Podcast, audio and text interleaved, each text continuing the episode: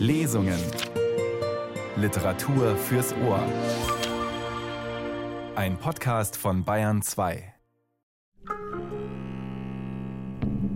Ein Sittengemälde nannte die Dichterin und Schriftstellerin Annette von Droste-Hülshoff ihre bekannteste Erzählung, die Judenbuche. Wir folgen ihr in der Lesung. Einen guten Abend wünscht Nils Beindker.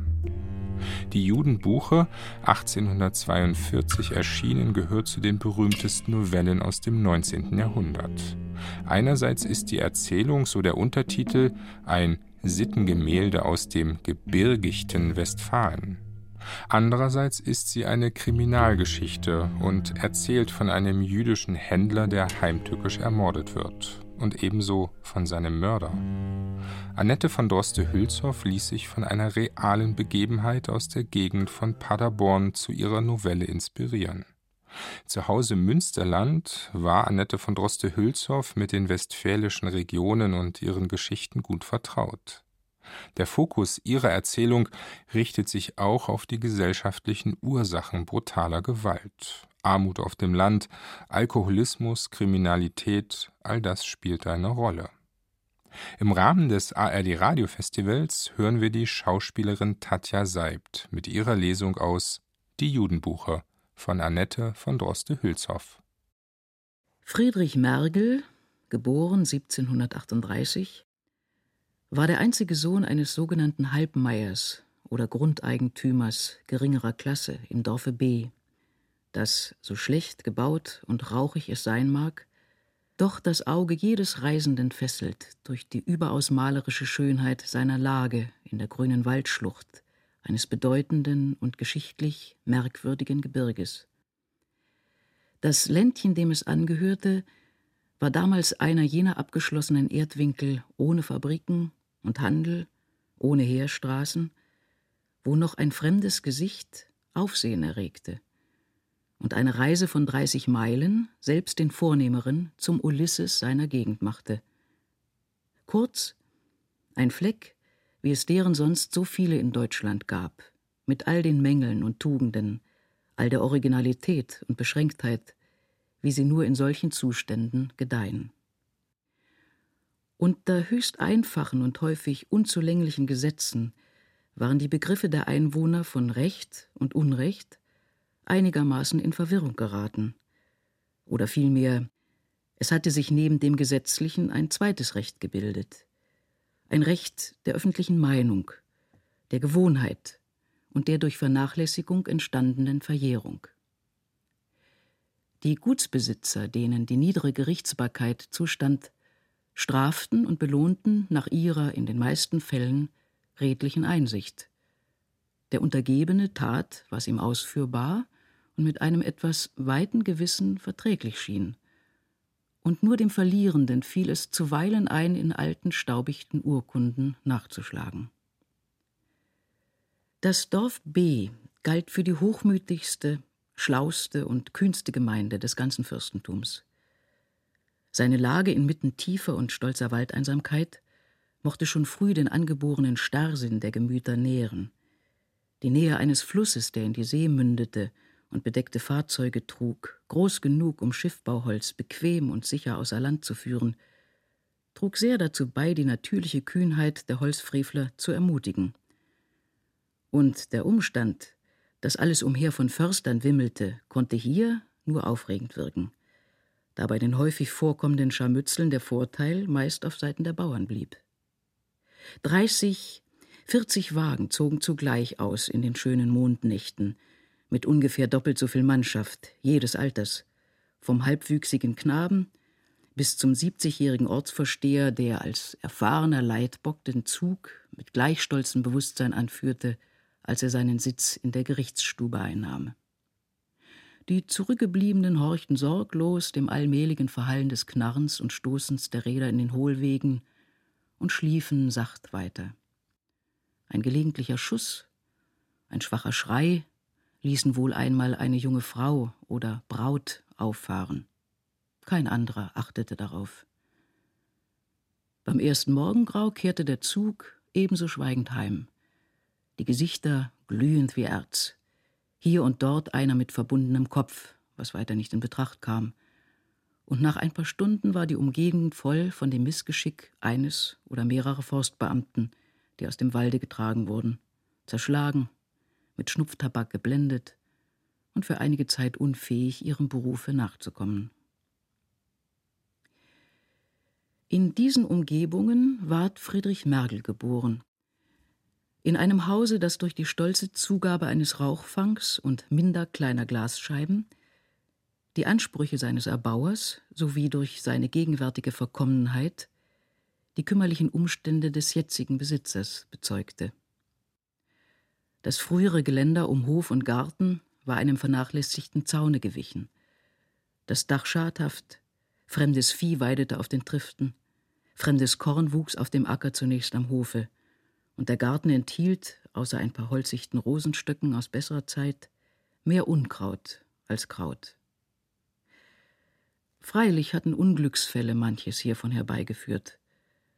Doch war auch viel Unordnung und böse Wirtschaft im Spiel. Friedrichs Vater, der alte Hermann Mergel, war in seinem Junggesellenstande ein sogenannter ordentlicher Säufer, das heißt einer, der nur an Sonn- und Festtagen in der Rinne lag und die Woche hindurch so manierlich war wie ein anderer. So war denn auch seine Bewerbung um ein recht hübsches und wohlhabendes Mädchen ihm nicht erschwert. Auf der Hochzeit ging's lustig zu. Mergel war gar nicht zu arg betrunken und die Eltern der Braut gingen abends vergnügt heim.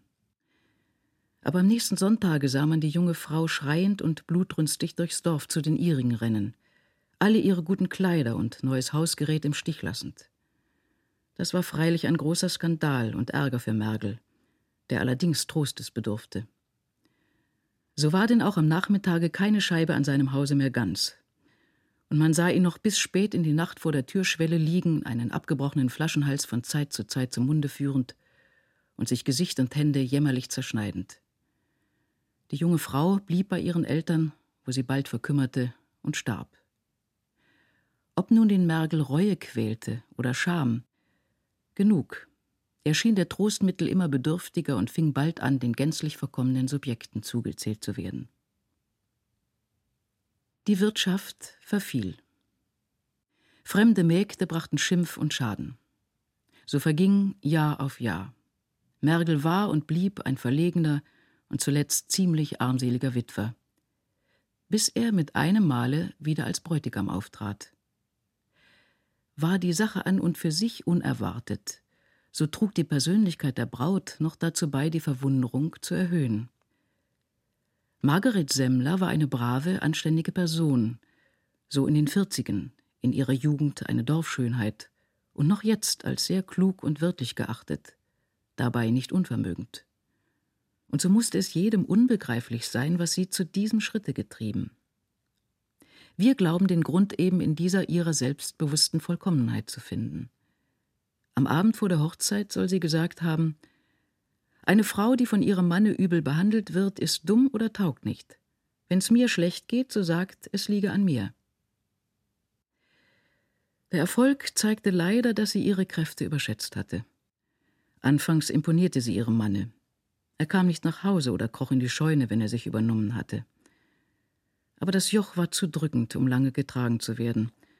Und bald sah man ihn oft genug quer über die Gasse ins Haus taumeln, hörte drinnen sein wüstes Lärmen und sah Margret eilends Tür und Fenster schließen. An einem solchen Tage, keinem Sonntage mehr, sah man sie abends aus dem Hause stürzen, ohne Haube und Halstuch, das Haar wild um den Kopf hängend, sich im Garten neben ein Krautbeet niederwerfen und die Erde mit den Händen auffühlen, dann ängstlich um sich schauen rasch ein Bündel Kräuter brechen und damit langsam wieder dem Hause zugehen, aber nicht hinein, sondern in die Scheune. Es hieß, an diesem Tage habe Mergel zuerst Hand an sie gelegt, obwohl das Bekenntnis nie über ihre Lippen kam. Das zweite Jahr dieser unglücklichen Ehe ward mit einem Sohne, man kann nicht sagen erfreut, denn Margret soll sehr geweint haben, als man ihr das Kind reichte. Dennoch, obwohl unter einem Herzen voll Gram getragen, war Friedrich ein gesundes, hübsches Kind, das in der frischen Luft kräftig gedieh. Der Vater hatte ihn sehr lieb. kam nie nach Hause, ohne ihm ein Stückchen Wecken oder dergleichen mitzubringen. Und man meinte sogar, er sei seit der Geburt des Knaben ordentlicher geworden. Wenigstens ward der Lärmen im Hause geringer. Friedrich stand in seinem neunten Jahre. Es war um das Fest der heiligen drei Könige, eine harte, stürmische Winternacht. Hermann war zu einer Hochzeit gegangen und hatte sich schon bei Zeiten auf den Weg gemacht, da das Brauthaus dreiviertel Meilen entfernt lag. Obgleich er versprochen hatte, abends wiederzukommen, rechnete Frau Mergel doch umso weniger darauf, da sich nach Sonnenuntergang dichtes Schneegestöber eingestellt hatte. Gegen zehn Uhr schürte sie die Asche am Herde zusammen und machte sich zum Schlafengehen bereit. Friedrich stand neben ihr, schon halb entkleidet und horchte auf das Geheul des Windes und das Klappen der Bodenfenster. Mutter, kommt der Vater heute nicht? fragte er. Nein, Kind, morgen. Aber warum nicht, Mutter? Er hat's doch versprochen. Ach Gott, wenn der alles hielte, was er verspricht. Mach, mach voran, dass du fertig wirst. Sie hatten sich kaum niedergelegt, so erhob sich eine Windsbraut, als ob sie das Haus mitnehmen wollte. Die Bettstatt bebte, und im Schornstein rasselte es wie ein Kobold. Mutter, es pocht draußen. Still, Fritzchen, das ist das lockere Brett im Giebel, das der Wind jagt. Nein, Mutter, an der Tür. Sie schließt nicht, die Klinke ist zerbrochen. Na Gott, schlaf doch. Bring mich doch nicht um das armselige bisschen Nachtruhe. Aber wenn nun der Vater kommt. Die Mutter drehte sich heftig im Bett um. Den hält der Teufel fest genug. Wo ist der Teufel, Mutter? Wart, du Unrast. Er steht vor der Tür und will dich holen, wenn du nicht ruhig bist. Friedrich ward still. Er horchte noch ein Weilchen und schlief dann ein. Nach einigen Stunden erwachte er. Der Wind hatte sich gewendet und zischte jetzt wie eine Schlange durch die Fensterritze an seinem Ohr. Seine Schulter war erstarrt. Er kroch tief unter das Deckbett und lag aus Furcht ganz still. Nach einer Weile bemerkte er, dass die Mutter auch nicht schlief. Er hörte sie weinen und mitunter Gegrüßt seist du, Maria, und Bitte für uns arme Sünder. Die Kügelchen des Rosenkranzes glitten an seinem Gesicht hin. Ein unwillkürlicher Seufzer entfuhr ihm. Friedrich, bist du wach? Ja, Mutter. Kind, bete ein wenig. Du kannst ja schon das halbe Vaterunser, dass Gott uns bewahre vor Wasser- und Feuersnot. Friedrich dachte an den Teufel, wie der wohl aussehen möge. Das mannigfache Geräusch und Getöse im Hause kam ihm wunderlich vor. Er meinte, es müsse etwas Lebendiges drinnen sein. Und draußen auch. Hör, Mutter, gewiss, da sind Leute, die pochen. Ach nein, Kind. Aber es ist kein altes Brett im Hause, das nicht klappert. Hör, hörst du nicht? Es ruft. Hör doch. Die Mutter richtete sich auf. Das Toben des Sturms ließ einen Augenblick nach. Man hörte deutlich an den Fensterläden pochen und mehrere Stimmen. Margret, Frau Margret, he da, aufgemacht! Margret stieß einen heftigen Laut aus. Da bringen Sie mir das Schwein wieder. Der Rosenkranz flog klappernd auf den Brettstuhl, die Kleider wurden herbeigerissen. Sie fuhr zum Herde und bald darauf hörte Friedrich sie mit trotzigen Schritten über die Tenne gehen. Margret kam gar nicht wieder. Aber in der Küche war viel Gemurmel und fremde Stimmen. Zweimal kam ein fremder Mann in die Kammer und schien ängstlich etwas zu suchen. Mit einem Male ward eine Lampe hereingebracht. Zwei Männer führten die Mutter. Sie war weiß wie Kreide und hatte die Augen geschlossen. Friedrich meinte, sie sei tot. Er erhob ein fürchterliches Geschrei, worauf ihm jemand eine Ohrfeige gab, was ihn zur Ruhe brachte. Und nun begriff er nach und nach, aus den Reden der Umstehenden, dass der Vater vom Ohm Franz Semmler und dem Hülsmeier tot im Holze gefunden sei und jetzt in der Küche liege. Sobald Margret wieder zur Besinnung kam, suchte sie die fremden Leute loszuwerden. Der Bruder blieb bei ihr, und Friedrich, dem bei strenger Strafe im Bett zu bleiben geboten war, hörte die ganze Nacht hindurch das Feuer in der Küche knistern und ein Geräusch wie von hin und her rutschen und bürsten. Gesprochen ward wenig und leise, aber zuweilen drangen Seufzer herüber, die dem Knaben, so jung er war, durch Mark und Bein gingen. Einmal verstand er, dass der Oheim sagte Margret, zieh dir das nicht zu Gemüt. Wir wollen jeder drei Messen lesen lassen, und um Ostern gehen wir zusammen eine Bittfahrt zur Mutter Gottes von Werl. Als nach zwei Tagen die Leiche fortgetragen wurde, saß Margret am Herde, das Gesicht mit der Schürze verhüllend. Nach einigen Minuten, als alles still geworden war, sagte sie in sich hinein Zehn Jahre, zehn Kreuze. Wir haben sie doch zusammengetragen. Und jetzt bin ich allein. Dann lauter Fritzchen, komm her. Friedrich kam scheu heran. Die Mutter war ihm ganz unheimlich geworden mit den schwarzen Bändern und den verstörten Zügen. Fritzchen, sagte sie, willst du jetzt auch fromm sein, dass ich Freude an dir habe? Oder willst du unartig sein und lügen? Oder saufen und stehlen? Mutter, Hülsmeier stiehlt. Hülsmeier? Gott bewahre, soll ich dir auf den Rücken kommen? Wer sagt dir so schlechtes Zeug? Er hat neulich den Aaron geprügelt und ihm sechs Groschen genommen. Hat er dem Aaron Geld genommen, so hat ihn der verfluchte Jude gewiss zuvor darum betrogen.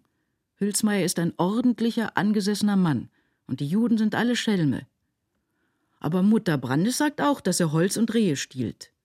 Kind, Brandes ist ein Förster. Mutter, lügen die Förster? Margret schwieg eine Weile. Dann sagte sie: Höre, Fritz, das Holz lässt unser Herrgott frei wachsen, und das Wild wechselt aus eines Herrn Lande in das andere. Die können niemand angehören. Doch das verstehst du noch nicht. Jetzt geh in den Shoppen und hole mir Reisig. Friedrich hatte seinen Vater auf dem Stroh gesehen, wo er, wie man sagt, blau und fürchterlich ausgesehen haben soll. Aber davon erzählte er nie und schien ungern daran zu denken.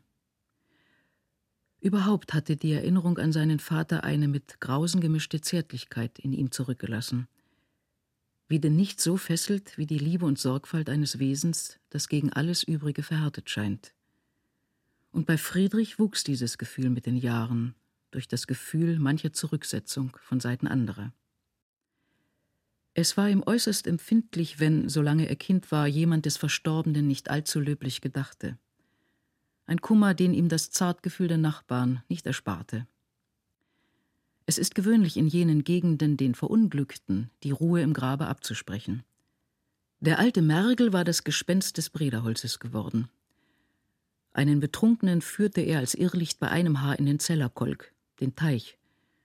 Die Hirtenknaben, wenn sie nachts bei ihren Feuern kauerten und die Eulen in den Gründen schrien, hörten zuweilen in abgebrochenen Tönen ganz deutlich dazwischen sein Hör mal an, feins Lieseken.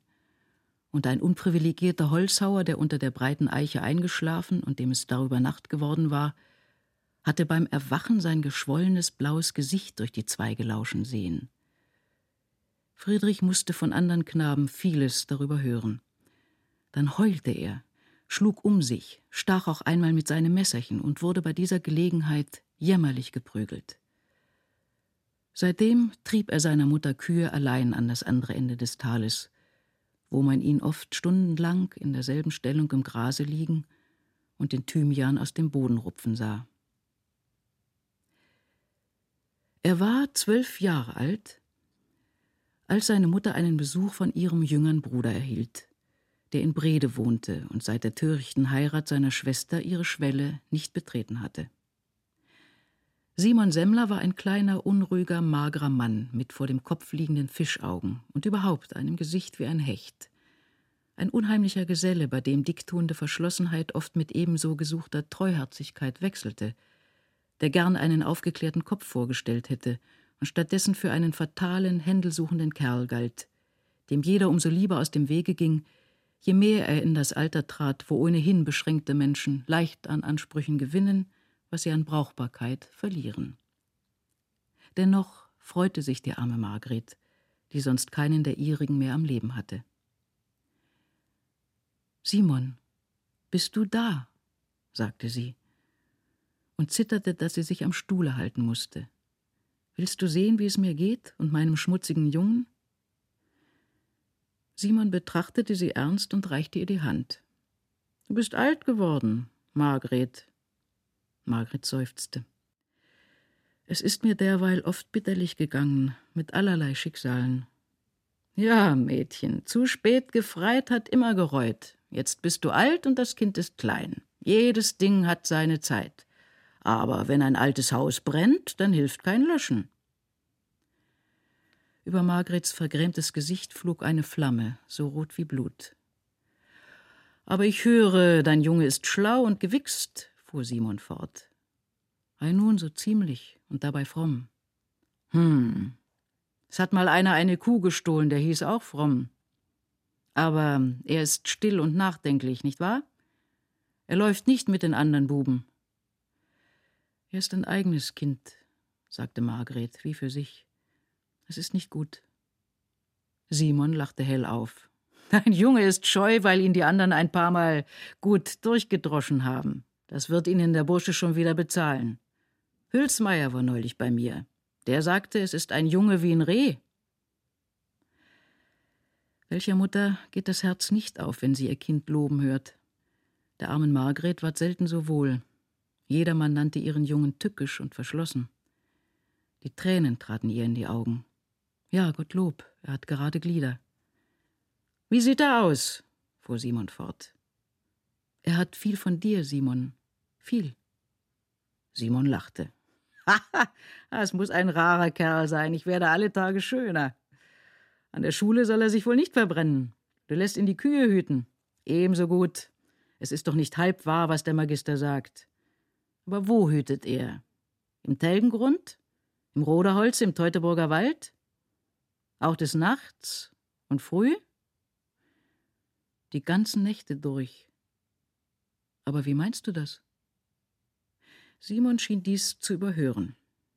Er reckte den Hals zur Türe hinaus. Ei, da kommt der Gesell, Vaters Sohn, er schlenkert gerade so mit den Armen wie dein seliger Mann. Und schau mal an, Wahrhaftig, der Junge hat meine blonden Haare. In der Mutter Züge kam ein heimliches, stolzes Lächeln. Iris Friedrichs blonde Locken und Simons rötliche Bürsten. Ohne zu antworten brach sie einen Zweig von der nächsten Hecke und ging ihrem Sohne entgegen, scheinbar eine träge Kuh anzutreiben, im Grunde aber ihm einige rasche, halbdrohende Worte zuzuraunen denn sie kannte seine störrische Natur, und Simons Weise war ihr heute einschüchternder vorgekommen als je. Doch ging alles über Erwarten gut. Friedrich zeigte sich weder verstockt noch frech, vielmehr etwas blöde und sehr bemüht, dem Ohm zu gefallen. So kam es denn dahin, dass nach einer halbstündigen Unterredung Simon eine Art Adoption des Knaben in Vorschlag brachte vermöge deren er denselben zwar nicht gänzlich seiner Mutter entziehen, aber doch über den größten Teil seiner Zeit verfügen wollte, wofür ihm dann am Ende des alten Junggesellen Erbe zufallen solle, das ihm freilich ohne dies nicht entgehen konnte. Margret ließ sich geduldig auseinandersetzen, wie groß der Vorteil, wie gering die Entbehrung ihrerseits bei dem Handel sei. Sie wusste am besten, was eine kränkliche Witwe an der Hilfe eines zwölfjährigen Knaben entbehrt, den sie bereits gewöhnt hat, die Stelle einer Tochter zu ersetzen. Doch sie schwieg und gab sich in alles. Nur bat sie den Bruder, streng, doch nicht hart gegen den Knaben zu sein.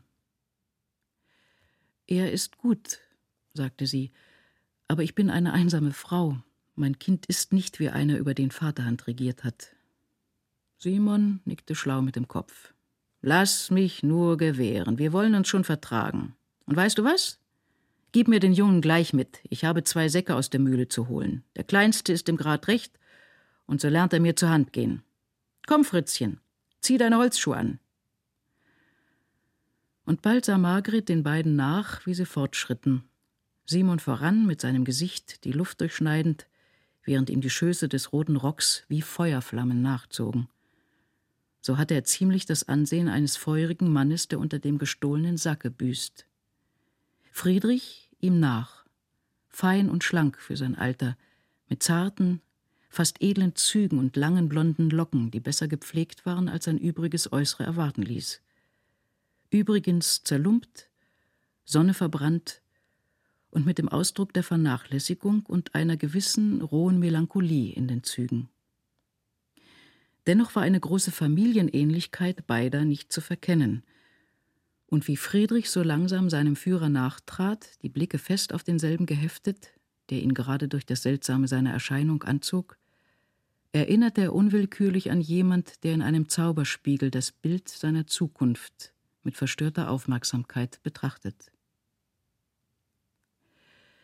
Jetzt nahten die beiden sich der Stelle des Teutoburger Waldes, wo das Brederholz den Abhang des Gebirges niedersteigt und einen sehr dunklen Grund ausfüllt. Bis jetzt war wenig gesprochen worden. Simon schien nachdenkend, der Knabe zerstreut, und beide keuchten unter ihren Säcken. Plötzlich fragte Simon: Trinkst du gern Brandwein? Der Knabe antwortete nicht. Ich frage: Trinkst du gern Brandwein? Gib dir die Mutter zuweilen welchen? Die Mutter hat selbst keinen, sagte Friedrich. So, so, desto besser. Kennst du das Holz da vor uns? Das ist das Brederholz.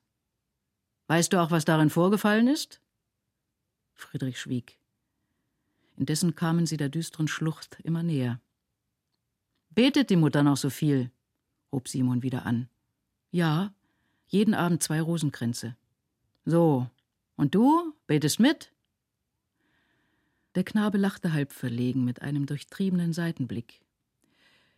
Die Mutter betet in der Dämmerung vor dem Essen den einen Rosenkranz, dann bin ich meist noch nicht wieder da mit den Kühen und den anderen im Bette, dann schlaf ich gewöhnlich ein.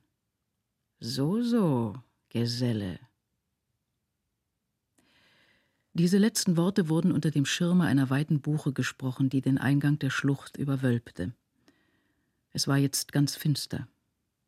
Das erste Mondviertel stand am Himmel, aber seine schwachen Schimmer dienten nur dazu, den Gegenständen, die sie zuweilen durch eine Lücke der Zweige berührten, ein fremdartiges Ansehen zu geben. Friedrich hielt sich dicht hinter seinem Ohm. Sein Odem ging schnell, und wer seine Züge hätte unterscheiden können, würde den Ausdruck einer ungeheuren, doch mehr fantastischen als furchtsamen Spannung darin wahrgenommen haben. So schritten beide rüstig voran, Simon mit dem festen Schritt des abgehärteten Wanderers, Friedrich schwankend und wie im Traum. Es kam ihm vor, als ob alles sich bewegte und die Bäume in den einzelnen Mondstrahlen bald zusammen, bald voneinander schwankten. Baumwurzeln und schlüpfrige Stellen, wo sich das Wegwasser gesammelt, machten seinen Schritt unsicher. Er war einige Male nahe daran zu fallen. Jetzt schien sich in einiger Entfernung das Dunkel zu brechen, und bald traten beide in eine ziemlich große Lichtung. Der Mond schien klar hinein und zeigte, dass hier noch vor kurzem die Axt unbarmherzig gewütet hatte. Überall ragten Baumstümpfe hervor, manche mehrere Fuß über der Erde, wie sie gerade in der Eile am bequemsten zu durchschneiden gewesen waren. Die verpönte Arbeit musste unversehens unterbrochen worden sein, denn eine Buche lag quer über den Pfad, in vollem Laube, ihre Zweige hoch über sich streckend und im Nachtwinde mit den noch frischen Blättern zitternd. Simon blieb einen Augenblick stehen und betrachtete den gefällten Stamm mit Aufmerksamkeit. In der Mitte der Lichtung stand eine alte Eiche, mehr breit als hoch. Ein blasser Strahl, der durch die Zweige auf ihren Stamm fiel, zeigte, dass er hohl sei, was ihn wahrscheinlich vor der allgemeinen Zerstörung geschützt hatte.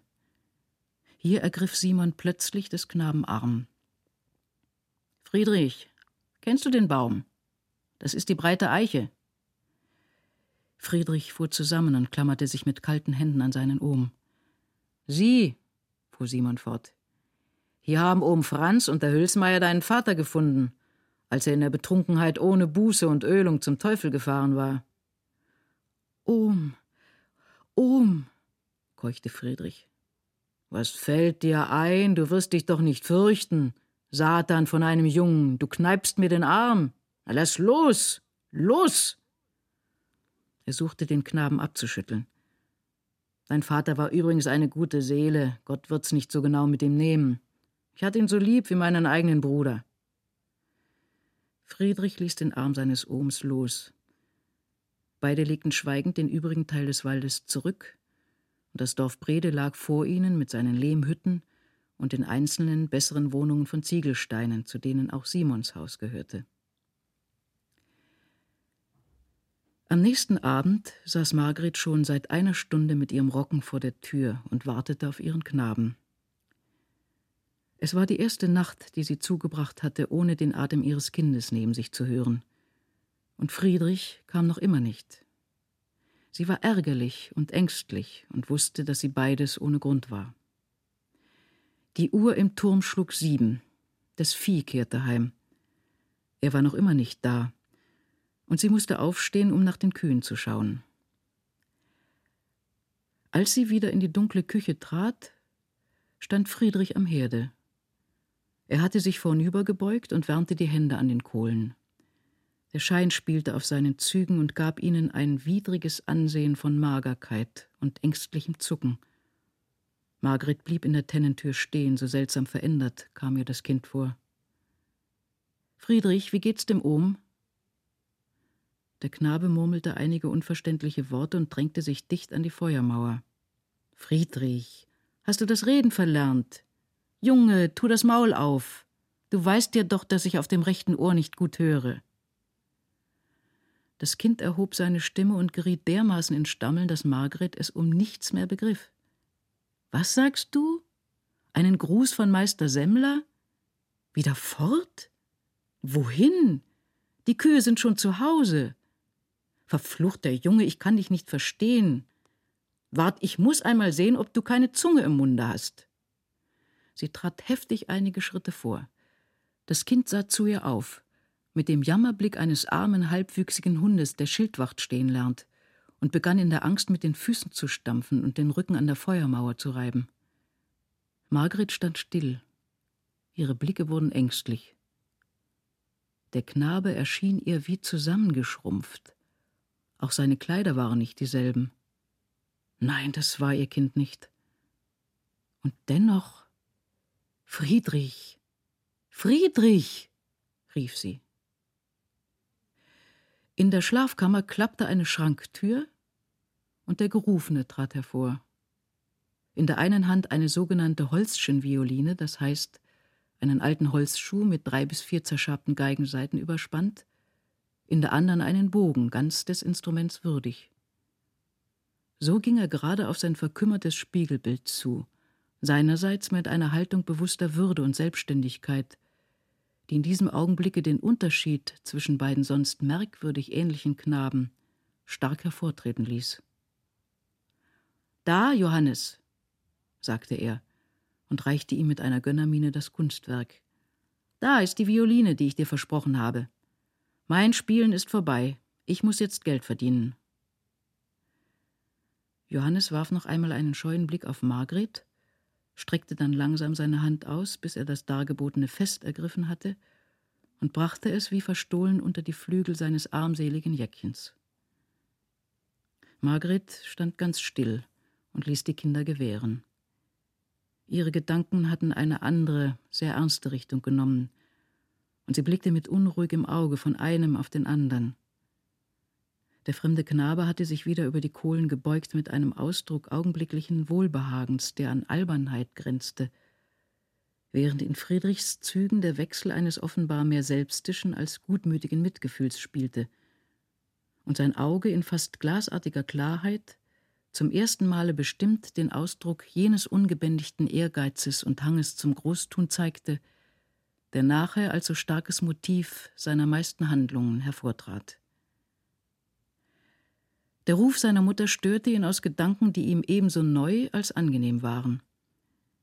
Sie saß wieder am Spinnrade. Friedrich, sagte sie zögernd, sag einmal und schwieg dann. Friedrich sah auf und wandte sich, da er nichts weiter vernahm, wieder zu seinem Schützling. Nein, höre, und dann leiser Was ist das für ein Junge? Wie heißt er? Friedrich antwortete ebenso leise Das ist des Ohms Simon Schweinehirt, der eine Botschaft an den Hülsmeier hat. Der Ohm hat mir ein paar Schuhe und eine Weste von Drillich gegeben. Die hat mir der Junge unterwegs getragen. Dafür habe ich ihm eine Violine versprochen. Er ist ja doch ein armes Kind. Johannes heißt er. Nun, sagte Margret. Was willst du, Mutter? Wie heißt er weiter? Ja, weiter nicht. Oder, warte, doch, niemand. Johannes Niemand heißt er. Er hat keinen Vater, fügte er leiser hinzu. Margret stand auf und ging in die Kammer. Nach einer Weile kam sie heraus, mit einem harten, finstern Ausdruck in den Mienen. So, Friedrich, sagte sie, lass den Jungen gehen, dass er seine Bestellung machen kann. Junge, was liegst du da in der Asche? Hast du zu Hause nichts zu tun? Der Knabe raffte sich mit der Miene eines Verfolgten so eilfertig auf, dass ihm alle Glieder im Wege standen und die Holzschen Violine bei einem Haar ins Feuer gefallen wäre. Warte, Johannes, sagte Friedrich stolz. Ich will dir mein halbes Butterbrot geben. Es ist mir doch zu groß. Die Mutter schneidet allemal übers ganze Brot. Lass doch, sagte Margret. Er geht ja nach Hause. Ja, aber er bekommt nichts mehr. Ohm Simon ist um sieben Uhr. Margret wandte sich zu dem Knaben. Hebt man dir nichts auf? Sprich, wer sorgt für dich? Niemand, stotterte das Kind. Niemand? wiederholte sie. Da, nimm, nimm, fügte sie heftig hinzu. Du heißt niemand und niemand sorgt für dich. Das sei Gott geklagt. Und nun mach dich fort. Friedrich, geh nicht mit ihm, hörst du? Geht nicht zusammen durchs Dorf. Ich will ja nur Holz holen aus dem Schuppen, antwortete Friedrich. Als beide Knaben fort waren, warf sich Margret auf einen Stuhl und schlug die Hände mit dem Ausdruck des tiefsten Jammers zusammen. Ihr Gesicht war bleich wie ein Tuch. Ein falscher Eid, ein falscher Eid, stöhnte sie. Simon, Simon, wie willst du vor Gott bestehen? So saß sie eine Weile, starr mit geklemmten Lippen wie in völliger Geistesabwesenheit. Friedrich stand vor ihr und hatte sie schon zweimal angeredet. Was ist's? Was willst du? rief sie auffahrend. Ich bringe euch Geld, sagte er, mehr erstaunt als erschreckt. Geld? Wo? Sie regte sich und die kleine Münze fiel klingend auf den Boden. Friedrich hob sie auf. Geld vom Ohm Simon, weil ich ihm habe arbeiten helfen. Ich kann mir nun selber was verdienen. Geld vom Simon? Wirf's fort. Fort! Nein, gib's den Armen. Doch, nein. Behalt's, flüsterte sie kaum hörbar. Wir sind selber arm. Wer weiß, ob wir bei dem Betteln vorbeikommen. Ich soll Montag wieder zum Ohm und ihm bei der Einsaat helfen. Du wieder zu ihm. Nein, nein, nimmermehr. Sie umfasste ihr Kind mit Heftigkeit. Doch, fügte sie hinzu, und ein Tränensturm stürzte ihr plötzlich über die eingefallenen Wangen. Geh, er ist mein einziger Bruder, und die Verleumdung ist groß. Aber halt Gott vor Augen und vergiss das tägliche Gebet nicht. Margret legte das Gesicht an die Mauer und weinte laut. Sie hatte manche harte Last getragen, ihres Mannes üble Behandlung, noch schwerer seinen Tod, und es war eine bittere Stunde, als die Witwe das letzte Stück Ackerland einem Gläubiger zur Nutznießung überlassen musste und der Pflug vor ihrem Hause stille stand. Aber so war ihr nie zumute gewesen. Dennoch, nachdem sie einen Abend durchgeweint, eine Nacht durchwacht hatte, war sie dahin gekommen zu denken, ihr Bruder Simon könne so gottlos nicht sein, der Knabe gehöre gewiss nicht ihm, Ähnlichkeiten wollen nichts beweisen. Hatte sie doch selbst vor vierzig Jahren ein Schwesterchen verloren, das genau dem fremden Hechelkrämer glich. Was glaubt man nicht gern, wenn man so wenig hat? und durch Unglauben dies wenige verlieren soll. Von dieser Zeit an war Friedrich selten mehr zu Hause. Simon schien alle wärmeren Gefühle, deren er fähig war, dem Schwestersohn zugewendet zu haben. Wenigstens vermisste er ihn sehr und ließ nicht nach mit Botschaften, wenn ein häusliches Geschäft ihn auf einige Zeit bei der Mutter hielt. Der Knabe war seitdem wie verwandelt. das träumerische Wesen gänzlich von ihm gewichen. Er trat fest auf, fing an, sein Äußeres zu beachten und bald in den Ruf eines hübschen, gewandten Burschen zu kommen. Sein Ohm, der nicht wohl ohne Projekte leben konnte, unternahm mitunter ziemlich bedeutende öffentliche Arbeiten, zum Beispiel beim Wegbau, wobei Friedrich für einen seiner besten Arbeiter und überall als seine rechte Hand galt. Denn obgleich dessen Körperkräfte noch nicht ihr volles Maß erreicht hatten, kam ihm doch nicht leicht jemand an Ausdauer gleich. Margret hatte bisher ihren Sohn nur geliebt. Jetzt fing sie an, stolz auf ihn zu werden und sogar eine Art Hochachtung vor ihm zu fühlen, da sie den jungen Menschen so ganz ohne ihr Zutun sich entwickeln sah, sogar ohne ihren Rat, den sie wie die meisten Menschen für unschätzbar hielt, und deshalb die Fähigkeiten nicht hoch genug anzuschlagen wusste, die eines so kostbaren Förderungsmittels entbehren konnten. In seinem 18. Jahre hatte Friedrich sich bereits einen bedeutenden Ruf in der jungen Dorfwelt gesichert. Durch den Ausgang einer Wette, infolge deren er einen erlegten Eber über zwei Meilen weit auf seinem Rücken trug, ohne abzusetzen.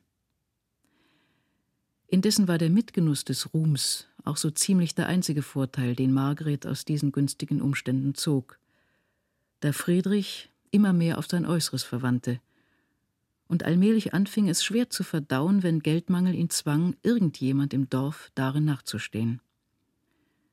Zudem waren alle seine Kräfte auf den auswärtigen Erwerb gerichtet. Zu Hause schien ihm, ganz im Widerspiel mit seinem sonstigen Rufe, jede anhaltende Beschäftigung lästig, und er unterzog sich lieber einer harten, aber kurzen Anstrengung, die ihm bald erlaubte, seinem früheren Hirtenamte wieder nachzugehen, was bereits begann, seinem Alter unpassend zu werden und ihm gelegentlichen Spott zuzog, vor dem er sich aber durch ein paar derbe Zurechtweisungen mit der Faust Ruhe verschaffte. So gewöhnte man sich daran, ihn bald geputzt und fröhlich als anerkannten Dorfelegant an der Spitze des jungen Volks zu sehen, bald wieder als zerlumpten Hirtenbuben einsam und träumerisch hinter den Kühen herschleichend oder in einer Waldlichtung liegend, scheinbar gedankenlos und das Moos von den Bäumen rupfend.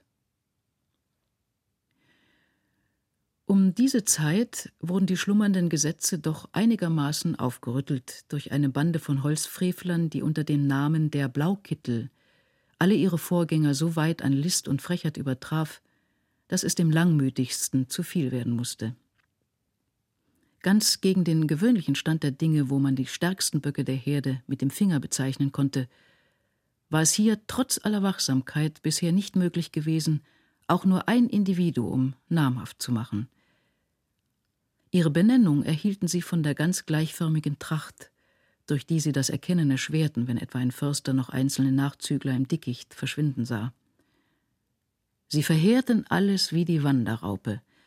Ganze Waldstrecken wurden in einer Nacht gefällt und auf der Stelle fortgeschafft, so dass man am anderen Morgen nichts fand als Späne und wüste Haufen von Topholz. Und der Umstand, dass nie Wagenspuren einem Dorfe zuführten, sondern immer vom Flusse her und dorthin zurück, bewies, dass man unter dem Schutz und vielleicht mit dem Beistande der Schiffeigentümer handelte. In der Bande mussten sehr gewandte Spione sein, denn die Förster konnten wochenlang umsonst wachen. In der ersten Nacht, gleich viel, ob stürmisch oder mondhell, wo sie vor Übermüdung nachließen, brach die Zerstörung ein. Seltsam war es, dass das Landvolk umher ebenso unwissend und gespannt schien als die Förster selber.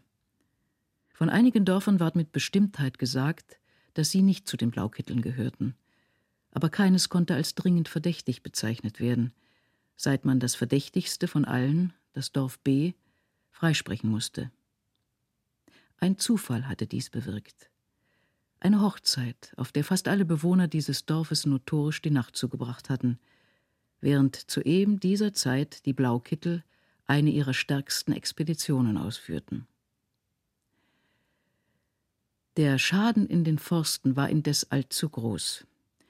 Deshalb wurden die Maßregeln dagegen auf eine bisher unerhörte Weise gesteigert. Tag und Nacht wurde patrouilliert, Ackerknechte, Hausbediente mit Gewehren versehen und den Forstbeamten zugesellt.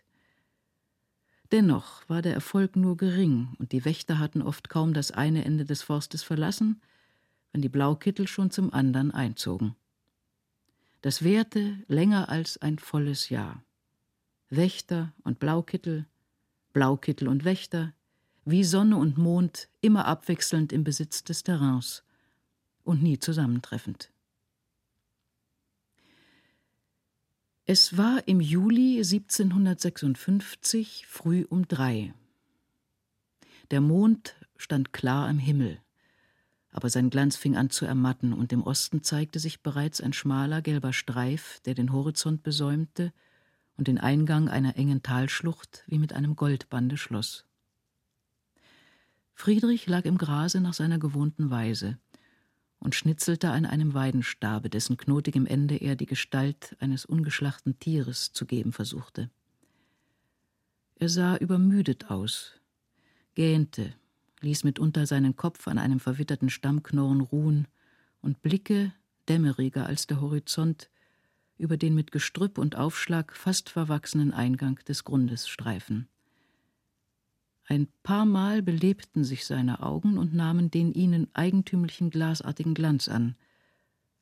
Aber gleich nachher schloss er sie wieder halb und gähnte und dehnte sich, wie es nur faulen Hirten erlaubt ist. Sein Hund lag in einiger Entfernung nahe bei den Kühen, die unbekümmert um die Forstgesetze ebenso auf den jungen Baumspitzen als dem Grase zusprachen und in die frische Morgenluft schnaubten. Aus dem Walde drang von Zeit zu Zeit ein dumpfer, krachender Schall. Der Ton hielt nur einige Sekunden an, begleitet von einem langen Echo an den Bergwänden, und wiederholte sich etwa alle fünf bis acht Minuten. Friedrich achtete nicht darauf. Nur zuweilen, wenn das Getöse ungewöhnlich stark oder anhaltend war, hob er den Kopf und ließ seine Blicke langsam über die verschiedenen Pfade gleiten, die ihren Ausgang in dem Talgrunde fanden. Es fing bereits stark zu dämmern an. Die Vögel begannen leise zu zwitschern, und der Tau stieg fühlbar aus dem Grunde. Friedrich war an dem Stamme hinabgeglitten und starrte, die Arme über den Kopf verschlungen, in das leise, einschleichende Morgenrot. Plötzlich fuhr er auf. Über sein Gesicht fuhr ein Blitz. Er horchte einige Sekunden mit vorgebeugtem Oberleib wie ein Jagdhund, den die Luft Witterung zuträgt. Dann schob er schnell zwei Finger in den Mund und pfiff gellend und anhaltend. Fiedel, du verfluchtes Tier! Ein Steinwurf traf die Seite des unbesorgten Hundes, der, vom Schlafe aufgeschreckt, zuerst um sich biss und dann heulend auf drei Beinen dort Trost suchte, von wo das Übel ausgegangen war. In demselben Augenblicke wurden die Zweige eines nahen Gebüsches fast ohne Geräusch zurückgeschoben, und ein Mann trat heraus, im grünen Jagdrock, den silbernen Wappenschild am Arm, die gespannte Büchse in der Hand. Er ließ schnell seine Blicke über die Schlucht fahren und sie dann mit besonderer Schärfe auf dem Knaben verweilen, trat dann vor, winkte nach dem Gebüsch, und allmählich wurden sieben bis acht Männer sichtbar, alle in ähnlicher Kleidung, Weidmesser im Gürtel und die gespannten Gewehre in der Hand. Friedrich, was war das? fragte der zuerst Erschienene. Ich wollte, dass der Racker auf der Stelle krepierte, Seinetwegen können die Kühe mir die Ohren vom Kopf fressen. Die Kanaille hat uns gesehen, sagte ein anderer. Morgen sollst du auf die Reise mit einem Stein am Halse, fuhr Friedrich fort und stieß nach dem Hunde. Friedrich, stell dich nicht an wie ein Narr. Du kennst mich und du verstehst mich auch. Ein Blick begleitete diese Worte, der schnell wirkte. Herr Brandis, denkt an meine Mutter. Das tue ich. Hast du nichts im Walde gehört? Im Walde? Der Knabe warf einen raschen Blick auf des Försters Gesicht. Eure Holzfäller, sonst nichts. Meine Holzfäller? Die ohnehin dunkle Gesichtsfarbe des Försters ging in tiefes Braunrot über. Wie viele sind ihrer? Und wo treiben sie ihr Wesen? Wohin ihr sie geschickt habt, ich weiß es nicht. Brandis wandte sich zu seinen Gefährten. Geht voran, ich komme gleich nach. Als einer nach dem anderen im Dickicht verschwunden war, trat Brandis dicht vor den Knaben. Friedrich, sagte er mit dem Ton unterdrückter Wut, meine Geduld ist zu Ende. Ich möchte dich prügeln wie ein Hund, und mehr seid ihr auch nicht wert, ihr Lumpenpack, dem kein Ziegel auf dem Dach gehört. Bis zum Betteln habt ihr es Gottlob bald gebracht, und an meiner Tür soll deine Mutter, die alte Hexe, keine verschimmelte Brotrinne bekommen. Aber vorher sollt ihr mir noch beide ins Hundeloch. Friedrich griff krampfhaft nach einem Aste. Er war totenbleich, und seine Augen schienen wie Kristallkugeln aus dem Kopfe schießen zu wollen. Doch nur einen Augenblick. Dann kehrte die größte an Erschlaffung grenzende Ruhe zurück. Herr, sagte er fest, mit fast sanfter Stimme, ihr habt gesagt, was ihr nicht verantworten könnt, und ich vielleicht auch. Wir wollen es gegeneinander aufgehen lassen. Und nun will ich euch sagen, was ihr verlangt. Wenn ihr die Holzfäller nicht selbst bestellt habt, so müssen es die Blaukittel sein. Denn aus dem Dorfe ist kein Wagen gekommen. Ich habe den Weg vor mir, und vier Wagen sind es. Ich habe sie nicht gesehen, aber den Hohlweg hinauffahren hören. Er stockte einen Augenblick. Könnt ihr sagen, dass ich je einen Baum in eurem Revier gefällt habe? Überhaupt, dass ich je anderwärts gehauen habe als auf Bestellung? Denkt nach, ob ihr das sagen könnt. Ein verlegenes Murmeln war die ganze Antwort des Försters, der nach Art der meisten rauen Menschen leicht bereute. Er wandte sich unwirsch und schritt dem Gebüsche zu. Nein, Herr, rief Friedrich, wenn ihr zu den anderen Förstern wollt, die sind dort an der Buche hinaufgegangen. An der Buche? sagte Brandis zweifelhaft. Nein, dort hinüber, nach dem Mastergrunde. Ich sage euch an der Buche, des langen Heinrich Flintenriemen blieb noch am krummen Ast dort hängen. Ich hab's ja gesehen. Der Förster schlug den bezeichneten Weg ein. Friedrich hatte die ganze Zeit hindurch seine Stellung nicht verlassen. Halb liegend, den Arm um einen dürren Ast geschlungen, sah er dem Fortgehenden unverrückt nach, wie er durch den halbverwachsenen Steig glitt, mit den vorsichtigen weiten Schritten seines Metiers, so geräuschlos wie ein Fuchs die Hühnerstiege erklimmt. Hier sank ein Zweig hinter ihm, dort einer. Die Umrisse seiner Gestalt schwanden immer mehr. Da blitzte es noch einmal durchs Laub. Es war ein Stahlknopf seines Jagdrocks. Nun war er fort. Und er wird unter rätselhaften Umständen sterben. Annette von Droste-Hülshoff, Die Judenbuche, gelesen von Tatja Seibt. Eine Produktion des Norddeutschen Rundfunks aus dem Jahr 1996. Alle Folgen dieser und der anderen Lesungen des ARD Radiofestivals finden Sie als Download unter ardradiofestival.de und in der ARD Audiothek. Am Donnerstag an dieser Stelle mehr aus dem gebirgigten Westfalen. Nils Beindker wünscht eine gute Zeit.